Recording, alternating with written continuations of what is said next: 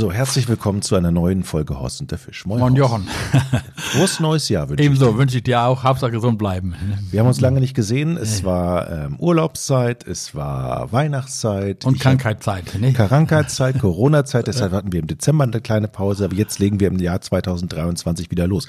Wünschst du dir eigentlich etwas für dieses Jahr angeltechnisch? Na, angeltechnisch, Jochen. Also ich, wie gesagt, ich habe angeltechnisch alles in meinem Leben erreicht. Ich habe gerade ein Interview gemacht mit dem Blinker. Das ist eine große deutsche Angelzeitschrift und so. Und das ist immer die Frage, Frage, was, welchen Fisch oder was wünschst du dir noch? Ich sage, ich, wenn mir eins wünsche, gesund zu bleiben. Ich habe angelmäßig alles erreicht, was man sich erreichen kann, weißt du, und ich bin auch nicht derjenige, der jetzt mit Gewalt immer große, noch größere Fische fangen muss, was immer, dieses noch größer, noch kapitaler. Nein, nein gesund bleiben, die Natur genießen und schön am Wasser sitzen. Und wie gesagt, jeder Angeltag, was du mit Biss, ist für mich ein erfolgreicher Tag. Also ich gehöre auch nicht zu der Fraktion, was du die am Wasser sitzen und sagen, oh, was habe ich für viele Vögel gesehen, was war ein herrlicher Tag draußen an der Natur.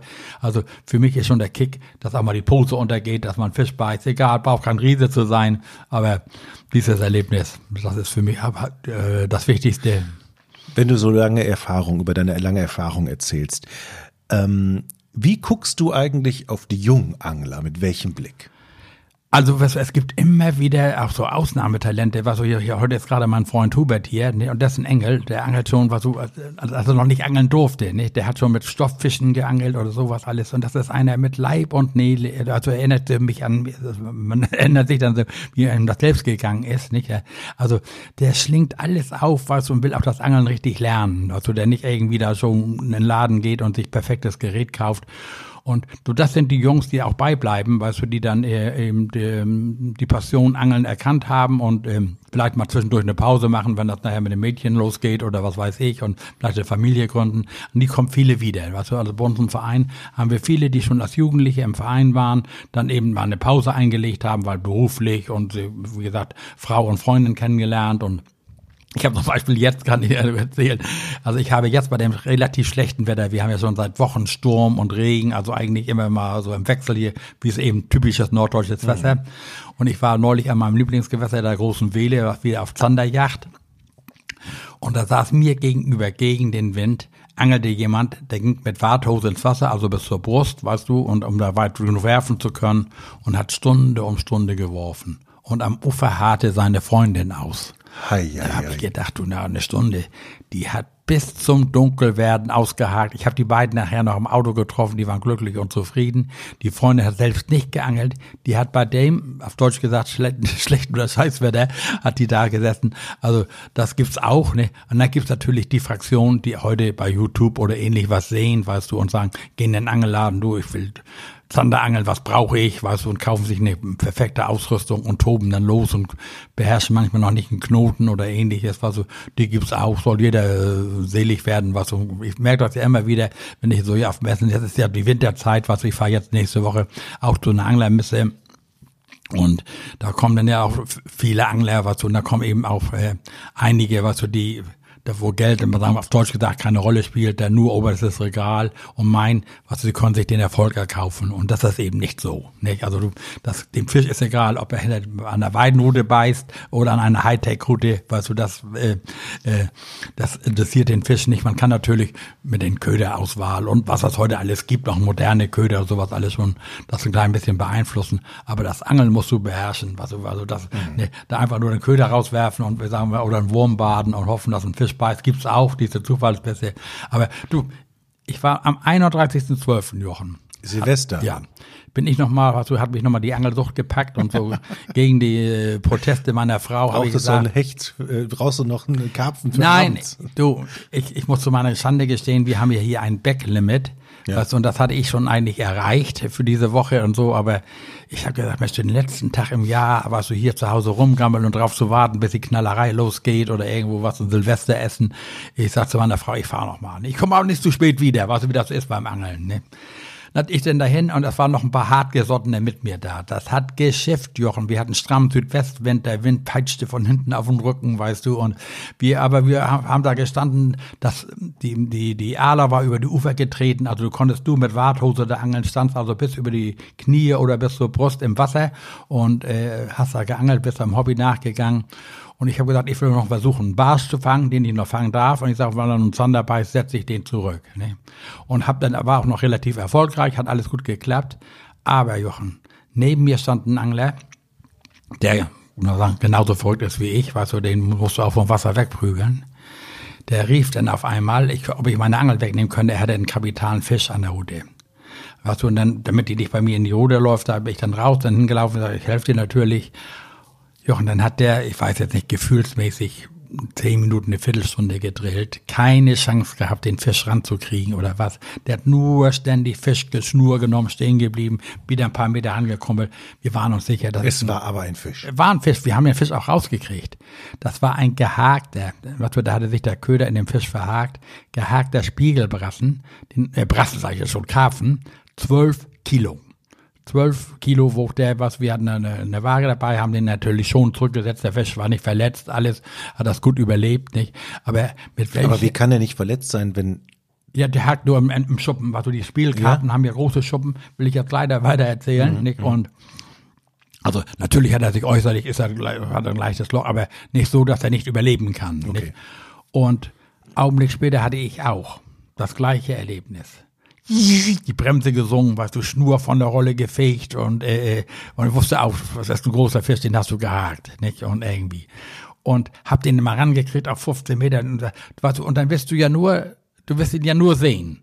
Ne, weil du wirst ja wissen, mit wem hast du da auf der anderen Seite zu kämpfen oder wer, wer äh, ist dein Endgegner da. Und dann habe ich ihn das einmal rangekriegt bis auf 15 Meter, dann ist er wieder abgehauen, dann habe ich ihn nochmal rangekriegt und dann ist auch der Haken ausgeschlitzt, Jochen. Und kann ich dir ja zeigen, habe ich bei mir in der Angelkiste so eine große Schuppe hing am Angelhaken. Und man hatte, war auch ein Schuppenkarpfen, da hat sich der ähm, Drilling vom, von meinem Köder, hat sich da verhakt, weißt du, und dann habe ich ihm praktisch die Schuppe aus dem Fell gerissen. Das ist so, als wenn du dir ein Stück Haut abreißt oder was ähnliches, nicht? Mhm. Aber die Schuppe soll ja Glück bringen, also was heißt ja, wenn du so eine große Fischschuppe im Portemonnaie hast, dann hast du immer Geld. ich weiß nicht, ob das stimmt, aber. Brauchst du die Schuppe noch? Nein, aber wie gesagt, ja, habe, du, aber es ist kein Anglerlatein, Jochen. Wir haben nicht, dass wir uns hier verplaudert. Es ist kein Anglerlatein. Der Kumpel, der diesen großen Karpfen gefangen hat, ne, der stand so Luftlinie vielleicht 50 Meter von mir. Auf einmal riefen die, Horst, Horst, komm mal. Ich wieder aus dem Wasser gestiefelt mit meiner Warthose dahin. Dann hatte der einen Hechter liegen. Ein Meter drei. Auch gehakt, Jochen. Was ist denn los? Ja, und das alles am Silvestertag. Überleg dir mal, ich wäre jetzt zu Hause gewesen auf dem Sofa und hätte vielleicht in die Glotze geguckt, hätte ich das alles nicht miterlebt. Nicht? Also ich hatte ja. noch ein paar schöne Fische gefangen, habe da mit Gleichgesandten gesprochen, bin äh, bis das Telefon klingelte und meine Frau anrief und sagt, wo bleibst du denn, du wolltest doch nicht so spät kommen.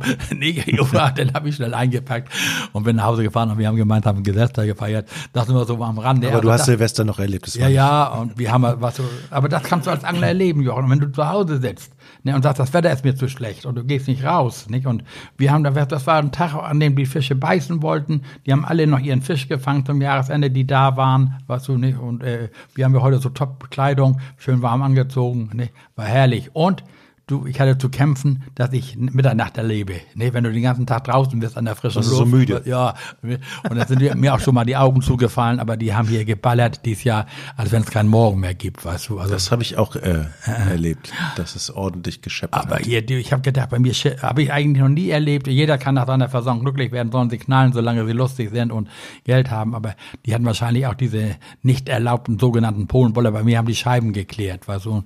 Das Schlimme ist, wir haben ja auch noch ein Haustier Tier, ne, das hatte so eine Angst, Jochen, das glaubst du dir gar nicht. Was. Und das Tier hat sich so verkrochen, nicht? Aber das ist die Kehrseite. Der andere hat sein Vergnügen und die anderen leiden dann eben mal, nicht? Aber ich habe dann auch noch Mitternacht erlebt, ne?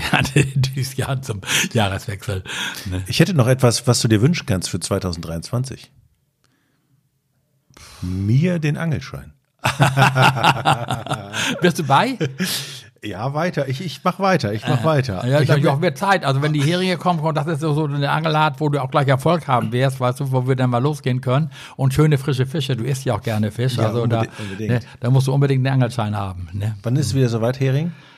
Also wir haben ja jetzt noch den Herbsthering da, also das ganze Jahr, aber so richtig schön vom Ufer, nicht so, wenn die Heringzeit, wenn da so 100 Angler am Ufer stehen oder sowas, alles in Kappel oder in Kiel oder in Flensburg, nicht, das ist so meistens um Ostern, sagt man immer, April. Ne. Ich will jetzt nicht sagen, bis dahin hab ich ihn. Äh, äh. Weil Aber du konntest dir dann ja einen Urlauberangelschein kaufen. Ach, ne? das stimmt, bis dahin Ja. brauche ich ihn ja noch gar nicht. Nee, nee, nee, Aber so ein bisschen. Vorahnung wäre ja nicht schlecht. Nee, nee.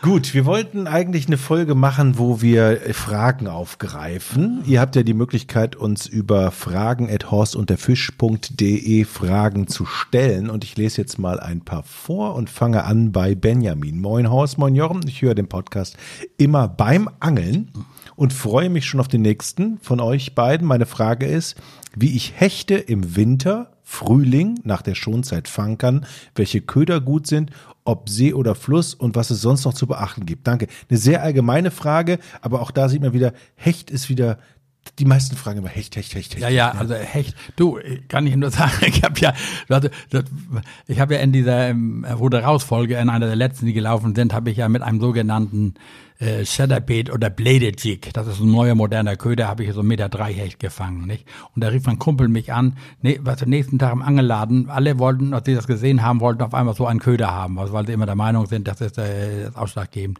Also generell kann man sagen, in den meisten Gewässern ist ja bis zum 1. Mai ähm, Hechtschonzeit und der 1. Mai ist einmal eigentlich der klassische Tag, wo überall angelt wird, an, angeangelt werden auf äh, Hecht. Und meistens, je nachdem, wie kalt der Winter war, halten sich die Fische noch im ufernahen Bereich auf. Ne, Die machen teilweise noch ähm, Leihpflege. Einige sind noch ein bisschen später dran, die wollen noch leicht oder sonst was alles. Also ich würde jetzt äh, bei, äh, je nach der Gewässerstruktur, ob Fluss oder See, die ufernahen Bereiche abfischen. Klassisch mit einem Gummifisch, also dann nach Möglichkeit mit, mit einem Stinger. Und immer das Blei so leicht äh, wie möglich oder so schwer wie nötig, also nicht zu schwer. Und dann das, den Gummifisch einfach im ufernahen Bereich durchleiern, mal einen Drillstopp machen, nicht ganz zum Grund absacken lassen. Der Hecht steht ja nicht unten am Grund, das ist ein ähm, ähm, ein Standfisch, der die O- Beute beobachtet und rausschießt und sucht Deckung. Und da, wo noch Deckung ist, gerade in den ersten Frühjahrstagen und sowas alles, also immer im ufernahen Bereich fischen. Entweder klassisch mit einem Gummifisch oder auch mit einem klassischen Blinker, wie wir früher immer gefischt haben, mit einem FZ oder ähnliches, oder mit einem Wobbler, der, den man langsamer tief da laufen lassen kann. Aber ganz wichtig ist, immer Stahlvorfach dabei. Und unsere Folgen zum Thema Hecht anhören. Wir haben, ich glaube, in vielen Folgen über diesen Fisch gesprochen und wie man ihn angelt. Ähm, Frage von Moritz. Bezüglich eures Podcasts möchte ich eine Frage an Horst stellen. Und zwar geht es um Folgendes. Ich habe viele Zeitschriften über das Meeresangeln in Norwegen gelesen. Mir ist aufgefallen, dass auf den Fangfotos von Rotbarschen die Augen der Fische unnatürlich vom Kopf abstehen, als würden sie aufgequollen sein. Woran liegt das? Hat er recht, hat er gut beobachtet. Also die Rotbarsche werden ja in großer Tiefe gefangen. Das heißt immer jenseits von 100, 150 bis 200 Meter Wassertiefe und tiefer. Also das ist ein kl- klassischer Tiefseefisch, der diesen Druckausgleich nicht schafft. Nicht? Und wenn man jetzt, also wenn er mal genau hinguckt, äh, ich habe in äh, ähm, der letzten Folge irgendwo im Norwegen-Magazin, ja, im Norwegen-Magazin Rotbarsche gefangen, die, wo die Augen noch klassisch sind, also noch drin sind, also in den Augenhöhlen. Man muss, wenn man den Fisch, ähm, also ansehnlich, es sieht ja sehr unansehnlich aus, wenn die Augen so rauskommen, so Glubschaugen, ne? ganz langsam hochdrillen. Das heißt, ganz langsam, dann schafft er den Druckausgleich, er stirbt dann auch, er, die Fische sind dem Tode geweiht, ne? aber es sieht optisch noch schöner aus. Wenn man die jetzt schnell hochdreht, dann haben die alle diese Glubschaugen, die Augen stehen raus, der Magensack drückt raus, äh, äh, nicht, äh, also es ist wirklich kein schöner Anblick. Und wenn man so einen schönen Rotbar schön langsam hochdreht, äh, dann äh, hat man das optisch das be bessere Bild. ne? Aber es Also- liegt am Druck. Das liegt am damit Druck. ist die Frage beantwortet. Sterben die eigentlich, wenn sie oben sind oder unterwegs oder? Ja, die sterben oben. Sie kämpfen noch, also die, die tauchen, versuchen auch nochmal abzutauchen, aber sie schaffen es einfach nicht, weißt du. Und wenn du mal, mal sagen, ein Rotbarsch, das Schöne ist bei dieser Rotbarschangelei, du holst die Fische aus großer Tiefe hoch und äh, irgendwann helfen die mit. Weißt du, weil du durch den Druckausgleich, weißt du, der ist der Widerstand nicht mehr so groß. Und falls einer dieser Fische ausschlitzt, nicht, kommen die da manchmal wie so ein Plopp, wie so ein Korken hochgetrieben und du kannst die nachher oben wegkeschern. Ne, also die äh, kommen dann von alleine hoch. Ne? Wenn die eine gewisse Tiefe überschritten haben, kommen sie von alleine hoch, auch wenn du sie dann verlierst. Und das kann man auch verhindern. Es gibt zum Beispiel so Spezialvorfächer, auch gerade habe ich jetzt eins mit der Firma Diver entwickelt. Da angeln wir nur noch mit Zirkelhooks, was das heißt, die Haken ist die Spitze nach innen gebogen und das verhindert das Ausschlitzen der Fische und der Haken sitzt immer vorne im Mundwinkel. Ne? Also wenn sich mal so einen Rotwaschbach kaufen will oder selber bastelt, soll einen stabilen Zirkel Wickelhaken nehmen. Hm. Okay, danke für die Beantwortung der Frage. Sebastian hat uns eine Mail geschrieben. Meine Frage für Horst betrifft das Brandungsangeln. Mein Schwiegervater ist leider vor wenigen, Tagen, äh, vor wenigen Jahren gestorben und hat unter anderem sein Brandungsgeschirr hinterlassen, was mich seitdem aus der Ecke im Keller anlächelt. Leider war ich zu meinen Lebzeiten nie mit ihm los in der Brandung und nachdem ich auf YouTube ein paar Videos darüber gesehen habe, wo unter anderem jemand zehn verschiedene Brandungsvorfächer diskutiert hat, ist meine Verwirrung noch gewachsen. Wie findet man den Einstieg in Brandungsangeln? Also wenn er das Gerät, ja, ist ja vorhanden, Brandungsrouten sind ja sehr lange, stabile Routen mit einer stabilen Rolle, dann kommt immer die Frage drauf, habe ich geflochten oder monophile Schnur drauf. Eigentlich ist das ganz simpel. Ich muss immer ein ausreichend schweres Blei haben, das eben äh, zur Route passt, aber auch draußen liegen bleibt. Da gibt's dann eben Ankerbleie, Krallenbleie und ähnliches. Also er sollte einfach, was so sich am besten, das heißt ja Brandungsangeln, wenn man zum Brandungsangeln geht, wenn man auflandigen Wind hat. Also das heißt, der, Wind von vorne, dann ist vorne Nahrung freigespült und dann äh, braucht man dazu Köder, Wattwürmer. Diese Geheimnisse um die Vorfächer mit den ganzen Lockperlen und Weitwurfvorfächer und ähnliches. Es gibt, es gibt ganz simple Vorfächer. Es gibt eine Zweihakenmontage und eine Einhakenmontage, also die beiden Haken. Ähm, das Blei ist immer vorweg als Wurfgewicht und dann ist, kommt der, das Vorfach dahinter jeweils mit ein oder zwei Haken, wobei ein Haken immer unten auf dem Grund hängt und einer ein bisschen höher ist und mehr braucht er nicht. nicht? Er soll sich einfach ein simpliges Vorfach kaufen, das gibt so diese Kosten auch wenig Geld. Wichtig ist, dass er vernünftigen Köder hat. Also er muss zum Brandungsangeln, braucht er Naturköder, entweder Wattwürmer oder diese sogenannten Seeringelwürmer. Da schreibt er nämlich, gibt's Alternativen zum Wattwurm als Köder, da die ja meist nicht spontan verfügbar sind. Ja, dann gibt's den Seeringelwurm und man kann es auch mal mit Taurum versuchen oder mit Fischschätzen, aber das ist immer nur zweite Wahl. Ne? Es gibt sogenannte äh, Kunst, künstliche Köder, die mit so einem Wattwurmaroma und ähnlichem fangen nicht. Aber am Wattwurm am klassischen Wattwurm führt eigentlich kein Weg vorbei. Man kann mit Fischfetzen, mit Garnelenstücken und ähnlichen arbeiten, aber der Erfolg stellt sich meistens nicht ein. Also wenn da zweimal nebeneinander stehen und einer hat klassische Wattwürmer oder Seeringelwürmer dabei, dann äh, ist er immer im Vorteil. Und man kriegt hier an der Küste auch bei uns, wenn man sie vorher bestellt und man weiß, man fährt zum Brandungsangeln, in den Angelläden überall Wattwürmer. Mhm.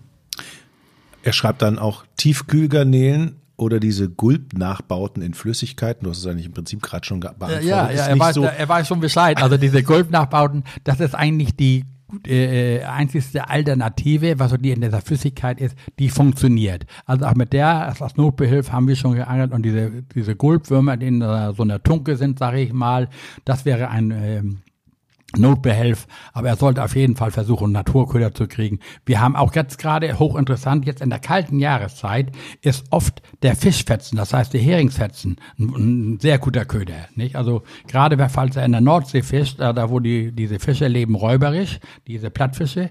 Und ich habe schon manchen Wettbewerb gewonnen, indem ich dann mit dem Heringsfetzen geangelt habe. Wobei dann wichtig ist, er muss sich dieses sogenannte Stonfo oder Wickelgummi oder Beetkaptein besorgen. Das ist ein dünnes Gummiband, das früher die Frauen in den BHs und in den Schlüpfern eingenäht haben, also Nähgummi. Und dann nehme ich meinen Heringsfetzen, stecke den auf den Haken, zweimal durchstecken und dann mit dem Gummiband fixieren. Einfach nur rumwickeln, das kann man abreißen, man braucht keinen Knoten machen, das schneidet sich in diesen Fischfetzen ein und das hat den Vorteil, es fliegt nicht weg, wenn ich es rauswerfe. Der Hering ist sehr weich. Also wenn er mit solchen Kunstködern angelt, müsste er sich das dazu besorgen und dann funktioniert's. Also das geht auch. Okay, dann noch eine Frage von ihm. Beim Werfen, wie weit ist weit genug oder muss man immer richtig weit raus?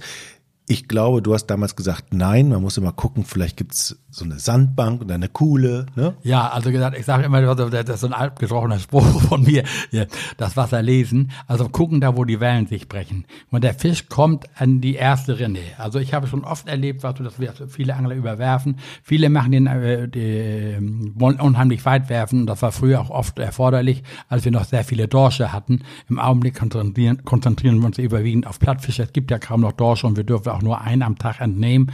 Also sollte man sich eher auf die Plattfischangelei konzentrieren. Und dazu ist es nicht notwendig, unheimlich weit zu werfen. Meistens hat man beim Brandungsangeln zwei Routen, mit einer mal so weit werfen, wie du kannst und dann langsam randrehen. Du merkst nicht, ob du auf Sand bist oder ob du irgendwo auf Geröll bist oder ähnlichem, nicht? Denn oft sind die zweite Sandbank, es liegt draußen so bei 60, 80 Meter und kann auch sehr flach sein. Da, da hält sich dann kein Fisch auf, weißt du, weil äh, dann kannst du es lieber dichter ranholen und machst nur so einen Wurf 30, 40 Meter oder auch 15 Meter vom Ufer und da fällt man seine Fische dann. Dann Petri Heil. Ähm, lieber Sebastian, dann hat er noch eine Frage. Bin ich noch im Lostopf für das Filetiermesser? Nee, das ist äh, schon verlost. Ich weiß nur nicht, wer es gewonnen hat. Habe ich zu Hause, den Zettel habe ich zu Hause. In der nächsten Folge gebe ich den Gewinner auch bekannt. Ah. Äh, oder die Gewinnerin, ich weiß es nicht mehr. Auf alle Fälle, das Gewinnspiel mit dem Filetiermesser und vielen Dank für die vielen Fragen ist durch. Josephine ähm, fragt, was ist das schönste und was das nervigste Geräusch für dich beim Angeln? Brauchst du Ruhe, um dich auf dem Wasser und den Fisch zu konzentrieren oder hast du lieber Trubel um dich herum? Na, also das kann ich ganz einfach beantworten. Das nervigste sind für mich diese Aalglocken. Nicht, wenn jemand äh, mit so einer Aalglocke fischt und die nicht beim Drill abmacht, was und die ganze Zeit, bim, bim, bim, bim, bim, wenn er reindreht. Manche haben die stationär an der Rute, das nervt unheimlich. Nicht? Und das schönste Geräusch ist, wenn die Knarre anspringt. Wenn ein Fisch Schnur von der Rolle zieht, man sollte ja seine Bremse immer so einstellen, dass der Fisch die Schnur abziehen kann, bevor irgendwas kaputt geht oder reißt oder sowas alles. Und meistens haben die dann so ein leichtes, knarrendes Geräusch und das ist Musik für jeden Angler in den Ohren. Mach nochmal. ähm, Nils, auch eine Mail. Ähm, vorab Lob für euch. Ich höre den Podcast sehr gern. Eure lockere, leichte Art und Erzählweise geht runter wie Butter. Vielen Dank. Mich, interessi mich würde interessieren, wie Horst in folgenden Szenarien vorgehen würde. Wir haben einen überschaubar großen Vereinssee mit circa 3,5 Hektar. Ich bin ein sehr alt, es ist ein sehr alter Baggersee. Deswegen in vielen Bereichen bis zu 10 Meter tief. Die eine von beiden Uferkanten ist von außen betrachtet prädestiniert für Hecht und andere Raubfische, geprägt von überhängenden Bäumen, Totholz, teilweise Schilf und Stege.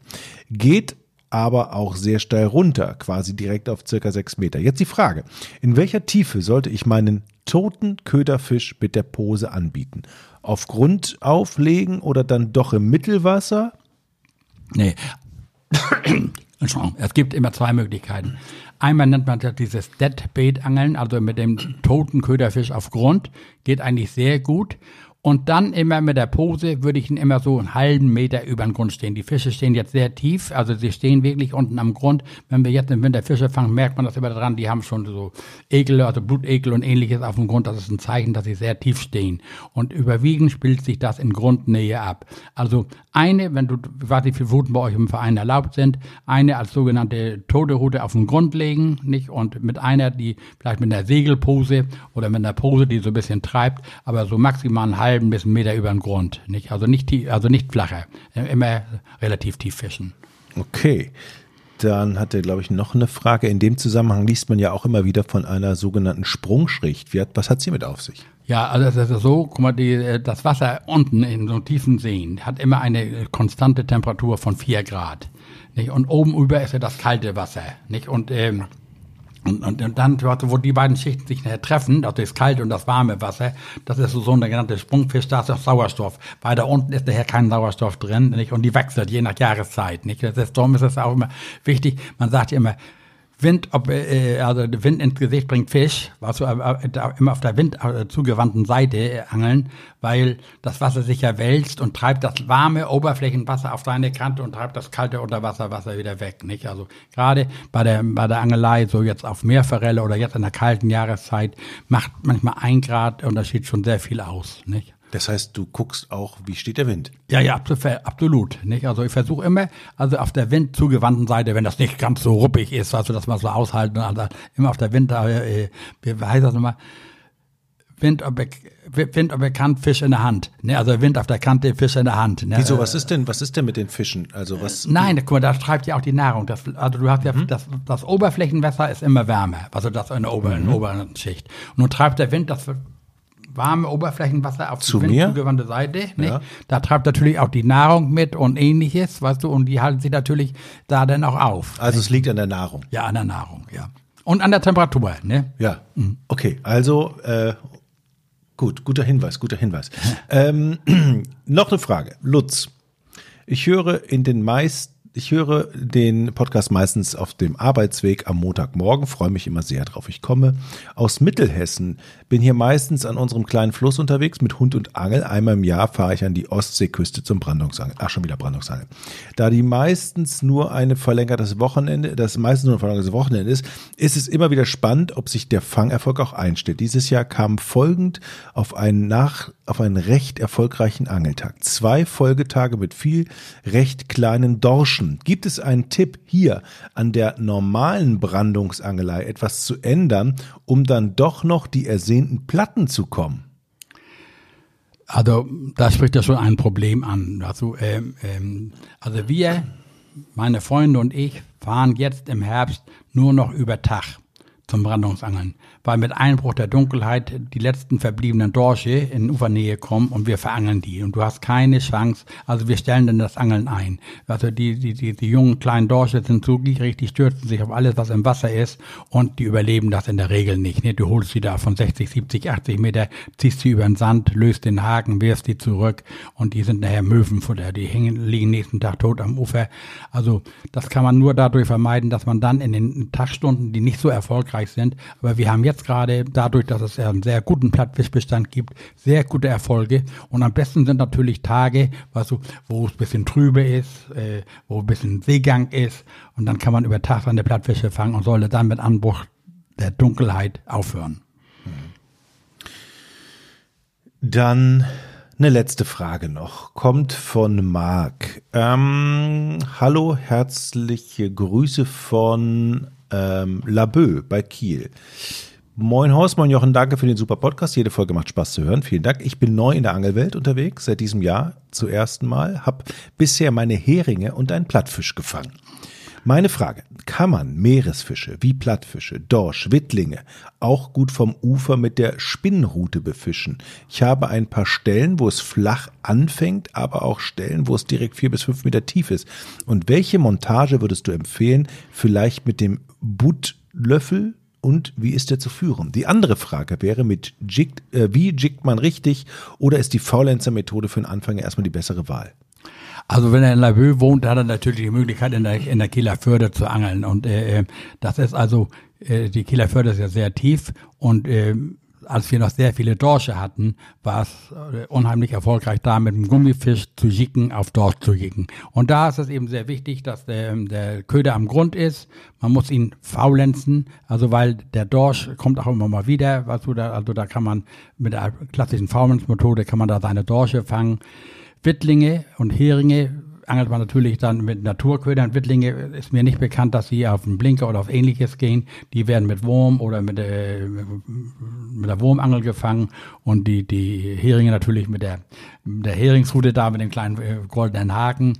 Äh, man kann natürlich dann auch mit dem, mit, mit Meerforellenblinkern hat man das große Glück. Man kann in der Förde auch wunderbar auf Meerforelle angeln. Gerade jetzt im Frühjahr, nicht? Also gerade da, äh, äh wo die Strände flach reingehen und nachher tiefer werden, wo dieser sogenannte Leopardenkant ist, so die Bucht bei Heikendorf und so sind prädestinierte Plätze zum Angeln auf Meerforelle. Und da kann dann nachher auch mal ein Hornecht drauf beißen oder ähnliches, je nach Jahreszeit. Die gehen dann auf diese klassischen Meerforellen blinkern. Aber sonst ist der Gummifisch, die Zirken, das Faulenzen, auch für den Dorsch die erfolgreiche Methode. Und ich weiß auch, dass jetzt noch immer äh, sich ihre Leute ihren Dorsch da holen, den einen, den sie dürfen. Es gibt in der ähm, Kieler Bucht eben noch ein paar einzelne Dorsche, die auch ihr, das Mindestmaß haben, wo man nicht die kleinen Dorsche verangelt. Okay. Das waren die Antworten von Horst für eure Fragen. Wie gesagt, wenn ihr Fragen habt, ähm, fragen at Horst und der Fisch ist eure Adresse. Ähm, dann würde ich sagen, vielen Dank fürs Zuhören, vielen Dank für das Beantworten der Fragen. Ja, gerne, Jochen. Ne? Und in der nächsten Folge, wie gesagt, der Gewinner der Filetier, des Filetiermessers. Mhm. Und ähm, im Jahr 2023 dann wieder mehr Regelmäßigkeit mhm. ist versprochen. Ähm, sag mal, ähm, ein, ein Blick noch auf, auf ähm, eure äh, Route raus Sendung? Gibt's da neue, gibt's eine neue Staffel oder? Naja, also wir, Heinz äh, kommt jetzt in, in, dieser Woche zu mir. Wir besuchen ja gemeinsam so eine Angelmesse da in Duisburg. Mhm. Und nein, nein, wir sind voll am Plan und äh, äh also wir haben jetzt auch schon einen namhaften Künstler, der unbedingt mit uns angeln will. Also ich bin schon ganz ges gespannt. Ein Musiker? Nächsten, ja, ja, ja. Ach Gott. Aus Rostock? ja, genau. Ah, gut. ne, da haben, das haben wir so gut wie in trockenen Tüchern. Also wir haben wieder ein paar schöne lohnende Till, äh, Themen, auch aus unserer ja. Heimat, Eckernförder Bucht und ähnliches wollen wir vorstellen. Also wir freuen uns, dass wir das weitermachen können. Der NDR ist nach wie vor bereit, das zu senden und wollen wir hoffen, dass wir gesund bleiben und das weiterhin so machen können. Mhm. Ne? Vielleicht ist dieser Sänger aus Rostock ja auch Hörer unseres Podcasts, wer weiß. und Fragen an Horst und der Fisch wäre deine E-Mail-Adresse. Horst, vielen Dank. Sehr gerne, Jochen. Schöne Grüße an Heinz. Ja, Bis zur nächsten Woche. Jo, danke.